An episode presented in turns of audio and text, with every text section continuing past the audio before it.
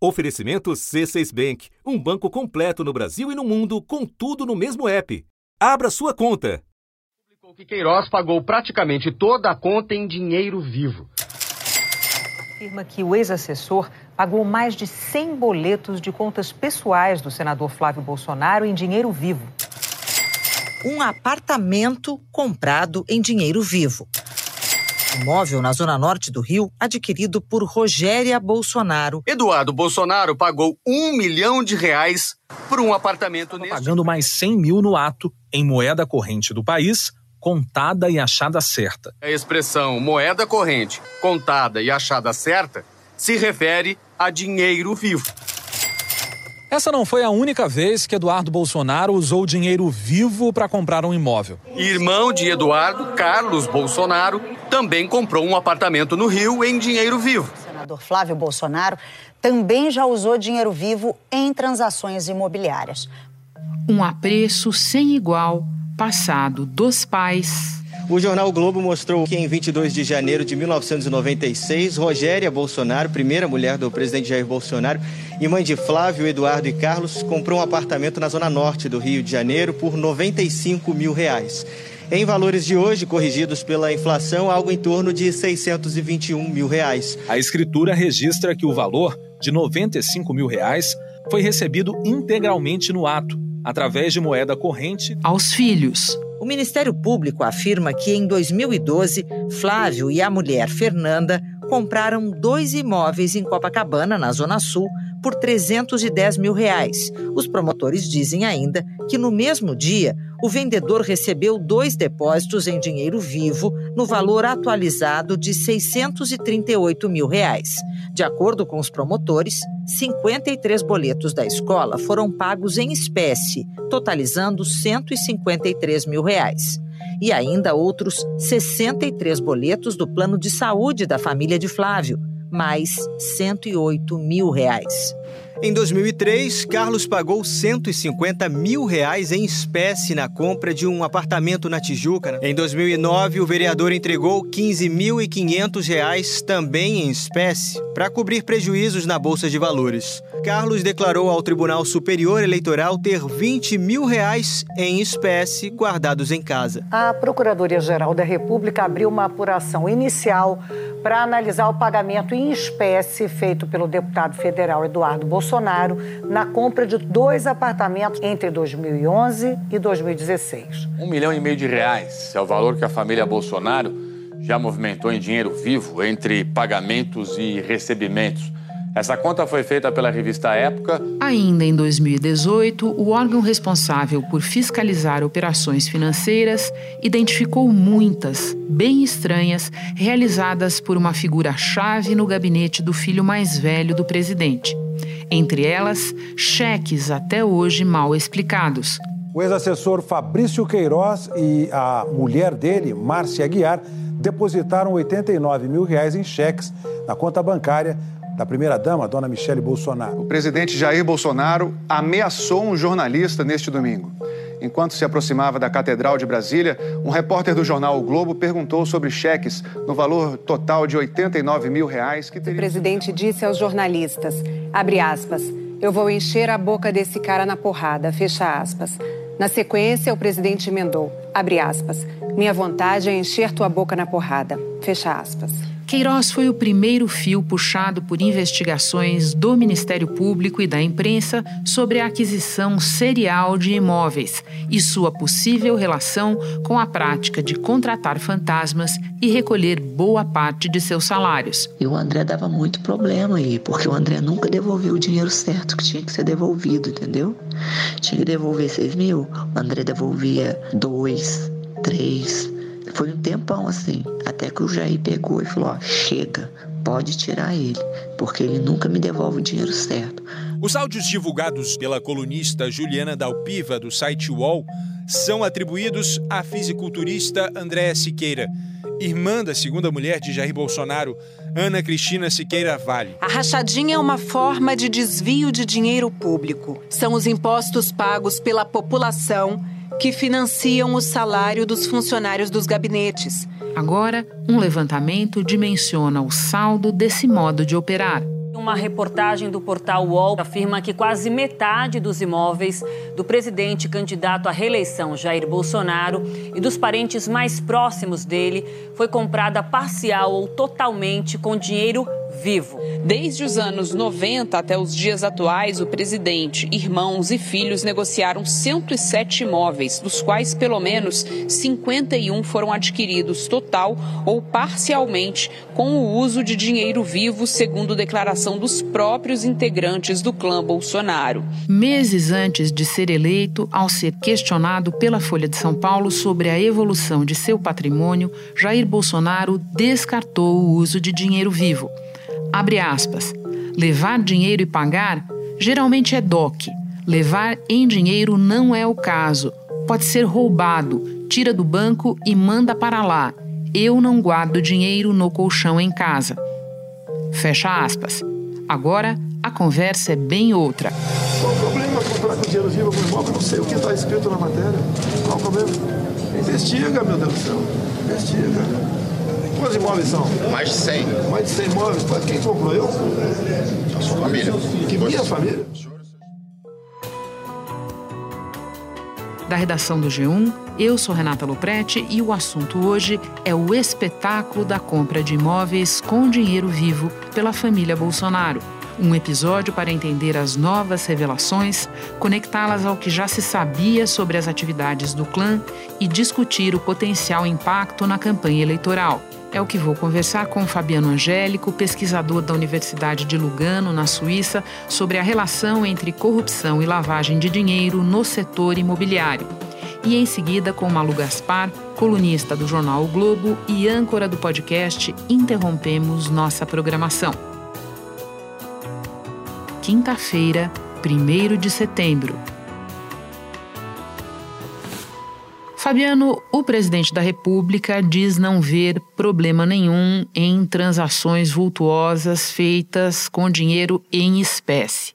Você pode começar então nos explicando por que elas sinalizam sim possibilidade de problema, pelo menos possibilidade? O uso de dinheiro em espécie é suspeito por si só em transações imobiliárias, portanto, transações de grande valor é, porque isso não é o, o mais usual, não é o mais confortável, não é o mais fácil para o comprador. Portanto, você é, efetuar pagamento em dinheiro em grandes transações já é um sinalizador de, de possível problema por si só. Agora, isso ganha uma outra dimensão quando isso acontece reiteradas vezes ao longo dos anos isso ganha uma dimensão ainda maior quando os compradores são agentes políticos.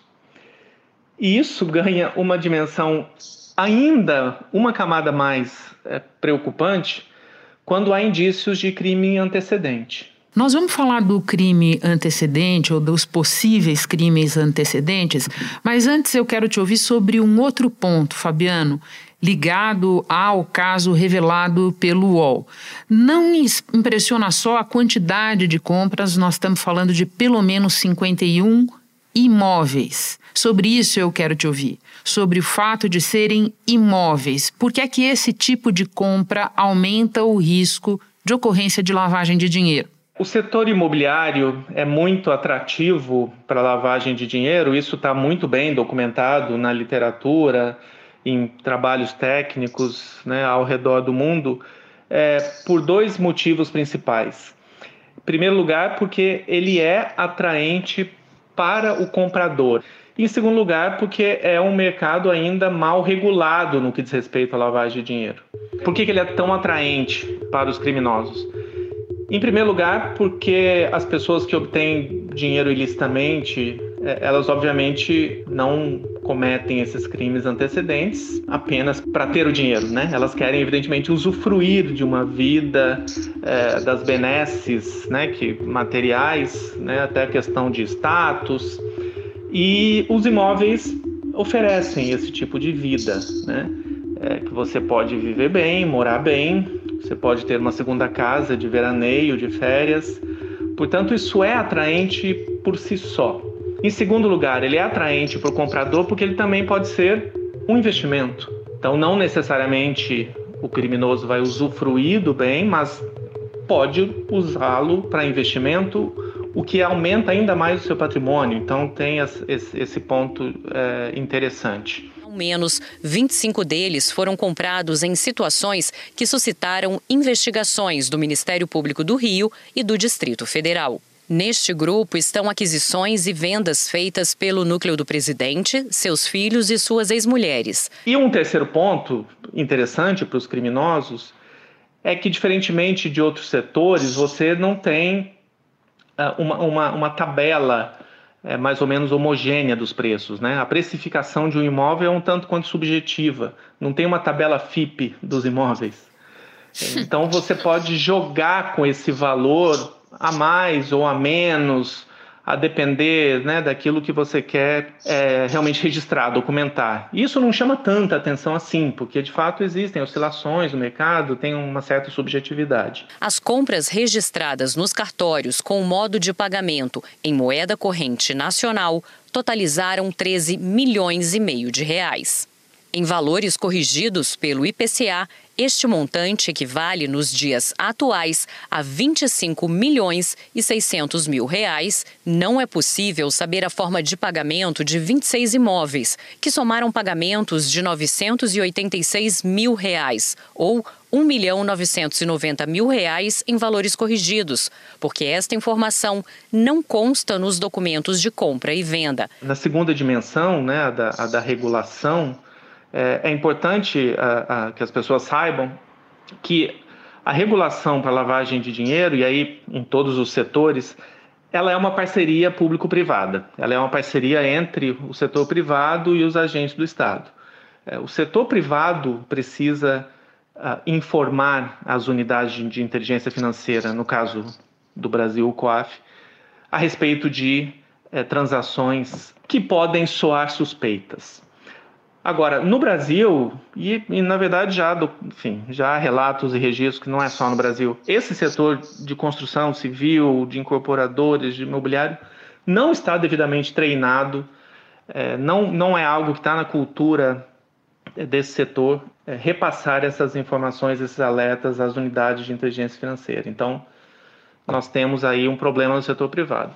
E o setor público precisa ter independência e autonomia né, para trabalhar e realmente é, realizar as suas investigações. Né? Fabiano, olha que interessante. O que você descreve está no radar não só de órgãos de investigação, mas também dos legisladores. Um ano atrás, a Comissão de Assuntos Econômicos do Senado aprovou um projeto de lei para proibir a compra de imóveis com dinheiro vivo. Na ocasião, na CAI, o senador Flávio Bolsonaro, justo ele, tentou pedir vistas desse projeto, alegando que era preciso mais tempo para entender os impactos dele. Muito bem, o projeto acabou aprovado na CAI, mas está parado há um ano na CCJ do Senado. Interessante isso, não, Fabiano? Ah, isso é bastante interessante, né? Porque você sabe que as decisões no âmbito político, elas as não decisões também são decisões. Sem né? dúvida. Sem dúvida. Agora, Fabiano, você falava há pouco para nós de antecedentes que podem aumentar suspeitas em torno desses imóveis todos comprados com dinheiro vivo. Quais são, então, os indícios pretéritos que, somados à revelação da reportagem do UOL, tornam esse caso mais complicado? Esse caso ele se torna ainda mais complicado exatamente pela quantidade enorme de evidências reunidas nos últimos anos e apresentadas pela imprensa, pelo Ministério Público, investigadores, a respeito daquela prática conhecida como rachadinha. Então, existem testemunhos que corroboram a versão né, do Ministério Público, especialmente do Rio de Janeiro, que mergulhou mais nisso, é, dizendo que sim, havia essa devolução de parte do salário dos assessores é, para os parlamentares. E não é só Flávio Bolsonaro que tem suspeitas na justiça. A gente vai te lembrar aqui: o filho mais novo do presidente, Jair Renan, investigado por tráfico de influência. Ele teria usado a sua relação com o pai para facilitar o acesso de empresários ao governo.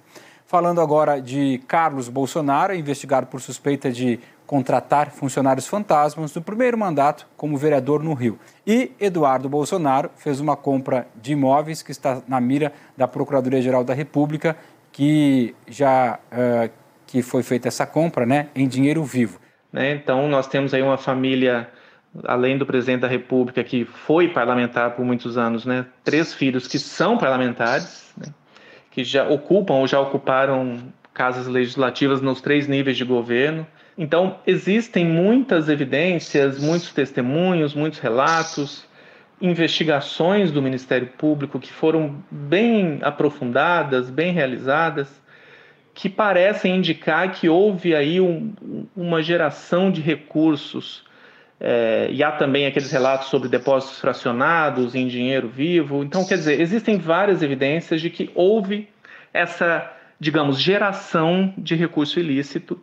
E mais ainda, geração de recurso ilícito, geralmente onde se percebia a circulação de dinheiro em espécie. Portanto, se você olhar para esse crime 1, esse possível crime 1, e, e, somado a esse possível crime 2 de lavagem de dinheiro, que tem o mesmo elemento do dinheiro vivo em espécie, o conjunto indiciário fica muito forte. Fabiano, muito obrigada por todos os esclarecimentos. Volte outras vezes ao assunto. Eu é que agradeço a oportunidade. Até a próxima. Espera um instante que eu já volto para conversar com a Malu Gaspar. Com o C6 Bank, você está no topo da experiência que um banco pode te oferecer. Você tem tudo para sua vida financeira no mesmo app, no Brasil e no mundo todo. A primeira conta global do país e atendimento personalizado, além de uma plataforma de investimentos em real e dólar com produtos exclusivos oferecidos pelo C6 em parceria com o JP Morgan Asset Management. Quer aproveitar hoje o que os outros bancos só vão oferecer amanhã? Conheça o C6 Bank. Tá esperando o quê? C6 Bank. Malu, as suspeitas em torno da aquisição de patrimônio pela família Bolsonaro vêm de longe. Não dá para a gente abordar todos os capítulos aqui, mas que capítulos anteriores você acha importante resgatar para entender o atual? Bom, Renata, até, é até curioso a gente observar que o termo rachadinha se tornou um termo popular, né, uma, um termo que passou a integrar o nosso vocabulário por causa dos Bolsonaro, né? E a primeira vez que a gente ouviu falar nesse assunto foi depois da vitória do Bolsonaro, quando a gente descobriu que o então deputado, é, o ex-deputado estadual pelo Rio, Flávio Bolsonaro, era um dos políticos que constava no relatório do COAF, o Conselho de Operações Financeiras, que mostrava operações suspeitas de funcionários de vários gabinetes da Assembleia do Rio. Um deles era um sujeito chamado Fabrício Queiroz que havia movimentado mais de um milhão de reais é, entre janeiro de 16 e janeiro de 2017, é, recebendo transferências da sua conta dos funcionários do gabinete do Flávio. Os promotores cruzaram imagens, documentos, extratos, declarações de renda.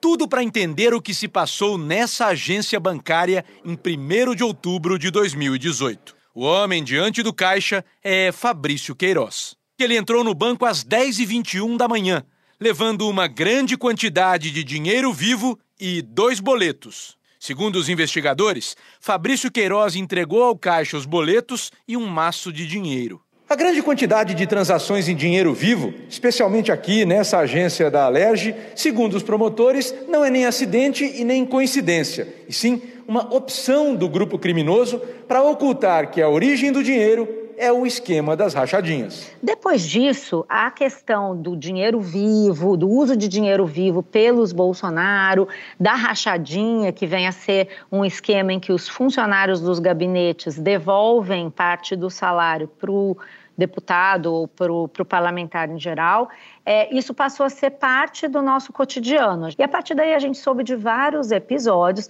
em que é, os funcionários dos gabinetes do Flávio, uh, do Carlos Bolsonaro e até do Jair já tinham feito esse tipo de operação de devolução de salários. E que parte do patrimônio dos Bolsonaro estava sendo construída com esse dinheiro né? A gente soube que o Flávio Bolsonaro comprou é, a sociedade uma loja de chocolates com parte desse dinheiro. Os promotores afirmam que a entrada de recursos na loja coincide com as datas em que Fabrício Queiroz arrecadava parte dos salários dos funcionários do gabinete do então deputado. A gente soube que o Fabrício Queiroz depositou 89 mil reais em cheque na conta da primeira-dama Michele Bolsonaro, é, vindo desse dinheiro. É, o Queiroz pagou a escola das filhas do senador Flávio Bolsonaro, isso foi comprovado pelo Ministério Público, com é, dinheiro vindo do gabinete. E outros personagens foram surgindo. Um deles, muito importante nesse caso que a gente está vendo agora, em outras descobertas que foram feitas, foi a ex-mulher do Jair Bolsonaro, a Ana Cristina Vale. Mãe do 04. Mãe do 04, Jair Renan, é, que também comprou é, uma mansão recentemente, de uma forma que ainda está sendo investigada, mas que aparentemente também foi com um dinheiro vivo. Um dos imóveis adquiridos por uma das ex-mulheres de Bolsonaro foi esta mansão no Lago Sul, em Brasília, avaliada em 3,2 milhões de reais.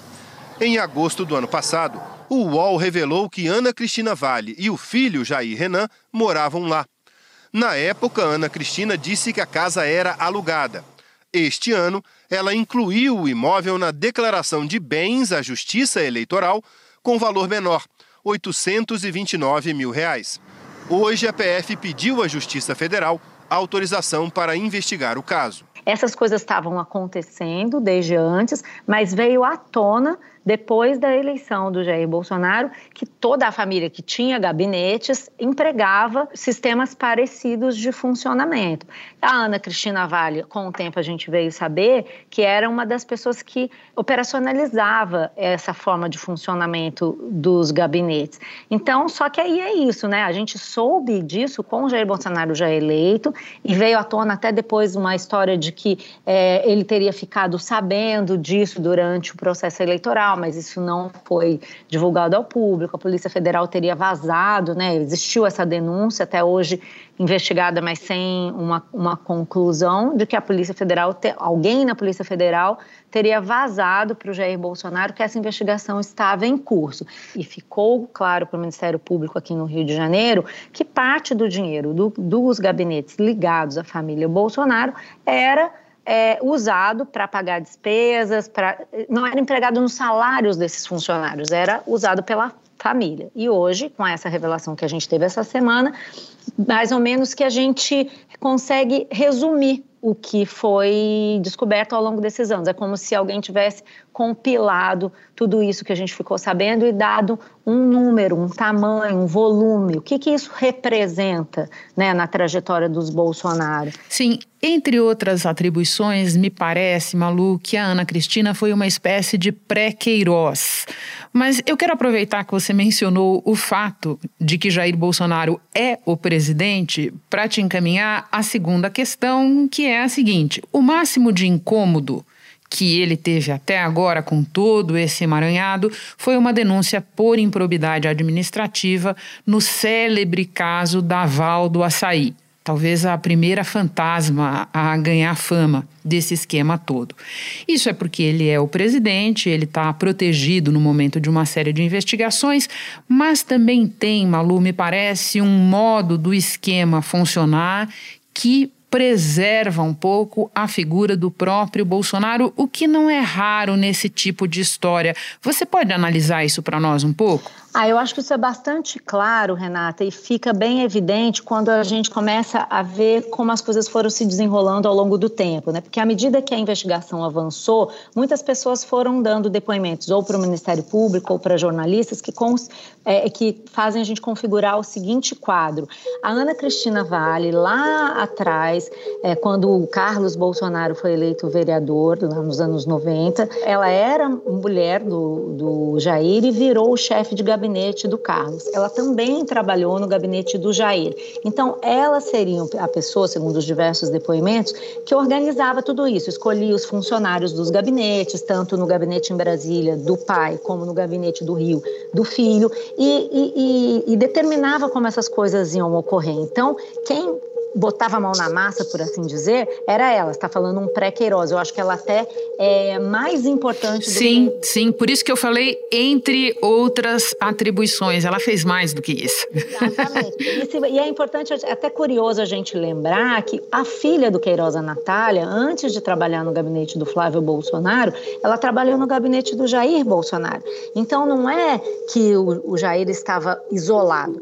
Acontece que a forma de funcionar foi feita justamente para que gabinetes menos visados, que eram, no caso, o do Flávio no, na Alerj e o do Carlos, é, abrigassem esse tipo de, esses funcionários funcio, é, é, operando dessa forma. Então, você tem toda a razão é, ao dizer que, é, até mesmo no modus operandi, é, o modus operandi foi organizado para isso, para que não se envolvesse diretamente o pai, e sim todo o entorno que era muito menos visado. Mas eu acho que tem uma coisa importante também para a gente mencionar aí, que é a, também o, a forma como a justiça funcionou nesse caso. A gente já vai falar da justiça, eu só queria observar como essas coisas são complicadas, Malu, porque sim, foi tudo feito para preservar a figura do próprio Bolsonaro, mas a gente tem, por exemplo, entre os áudios revelados pela Juliana Dalpiva, isso no ano passado, a irmã da Ana Cristina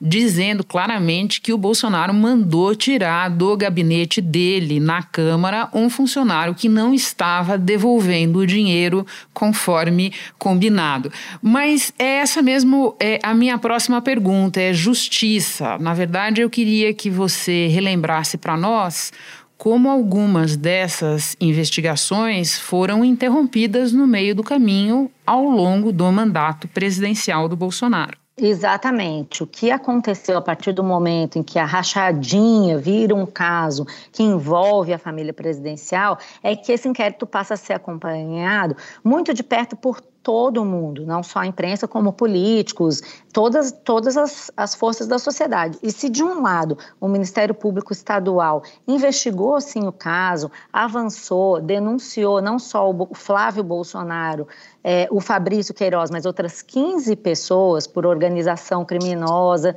peculato, lavagem de dinheiro e apropriação indébita, de outro entram em cena um fator que é muito conhecido do brasileiro que acompanha o noticiário político, que é uma espécie de blindagem política no judiciário. Do que, que eu estou falando? Você está falando de uma investigação que, se, que atinge a família do presidente da República em um ambiente político de desconstrução do aparato de combate à corrupção. Né? A gente tem que lembrar que o ministro ali da Justiça nessa época era o Sérgio Moro. Havia uma forte campanha da classe política e mesmo uma mudança de percepção no STJ e no STF em relação à Lava Jato.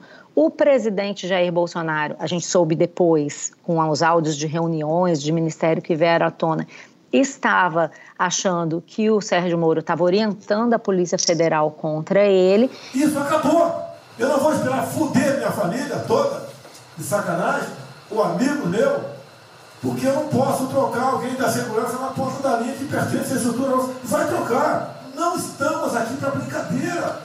E havia todo um caldo de desconstrução desse aparato de combate à corrupção e também da Lava Jato. Então, nesse momento em que o, o Bolsonaro vira um alvo, existe um, uma confluência de interesses que vinha de todo a classe, toda a classe política que tinha sido atingida pela Lava Jato e dos Bolsonaro de, de desconstruir esse aparato. Então, por exemplo, é, em 19, depois que a investigação começou, o ministro Dias Toffoli suspendeu o procedimento investigatório do Ministério Público é, do, do, Rio de Janeiro, depois de um pedido do Flávio Bolsonaro, nessa discussão sobre se o COAF poderia ou não poderia ter feito essa investigação depois a pedido do Ministério Público. É, houve quebra de sigilo ilegal?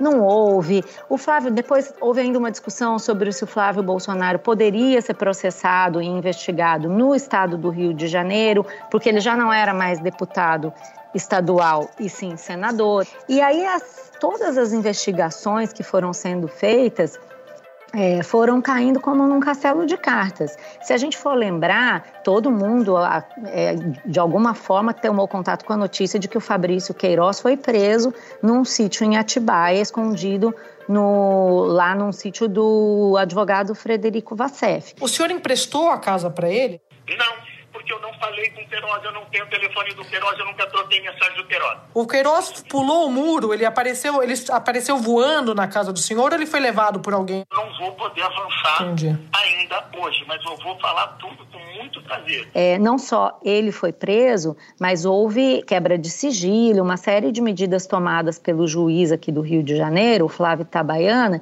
que foram sendo desfeitas no, no Tribunal de Justiça, no Pleno do Tribunal de Justiça, depois no Superior Tribunal de Justiça em Brasília e depois no STF, numa série de decisões que simplesmente cancelaram toda a investigação, voltou a estaca zero. A última delas se deu em novembro de 2021, quando a segunda turma do STF negou por três votos a um todos os, o último recurso do Ministério Público, a decisão, o relatório que sustentou essa decisão foi do ministro Gilmar Mendes, votou a favor do Flávio. A mesma sessão invalidou todos os relatórios de inteligência do COAF produzidos é, para aprovar que tinha havido essa movimentação atípica de recursos.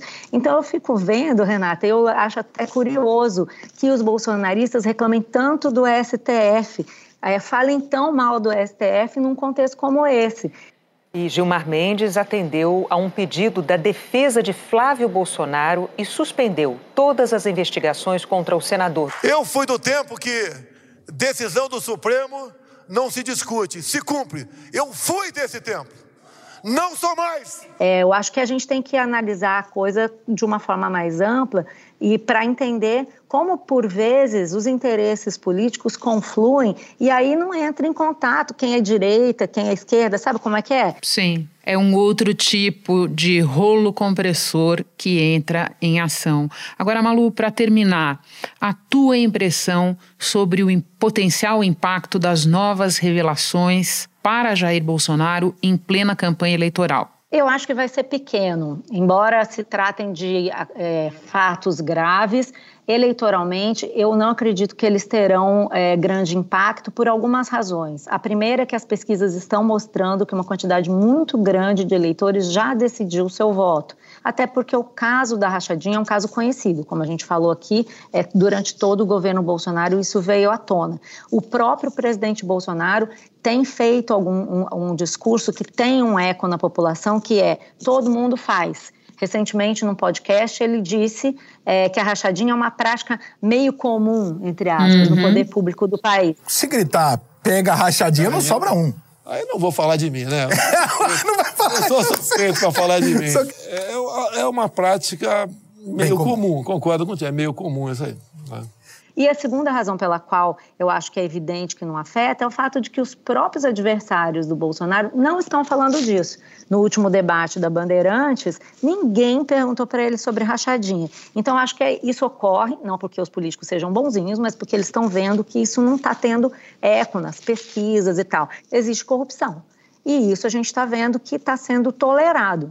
Isso é muito triste, mas é o que eu acho, é o meu, a minha sensação é de que isso não terá efeito sobre o resultado final da eleição. Malu, muito obrigada pela ótima conversa. Vou te ouvir ainda nesta semana no próximo episódio do interrompendo nossa programação, o seu delicioso podcast eleitoral.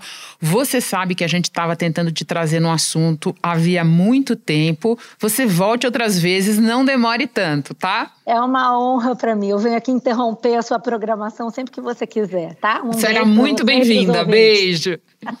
Tchau. Este foi o assunto podcast diário disponível no G1, no Globoplay ou na sua plataforma de áudio preferida. Vale a pena seguir o podcast na Amazon ou no Spotify, assinar no Apple Podcasts, se inscrever no Google Podcasts ou no Castbox e favoritar na Deezer. Assim você recebe uma notificação sempre que tiver novo episódio. Eu sou Renata Luprete e fico por aqui. Até o próximo assunto.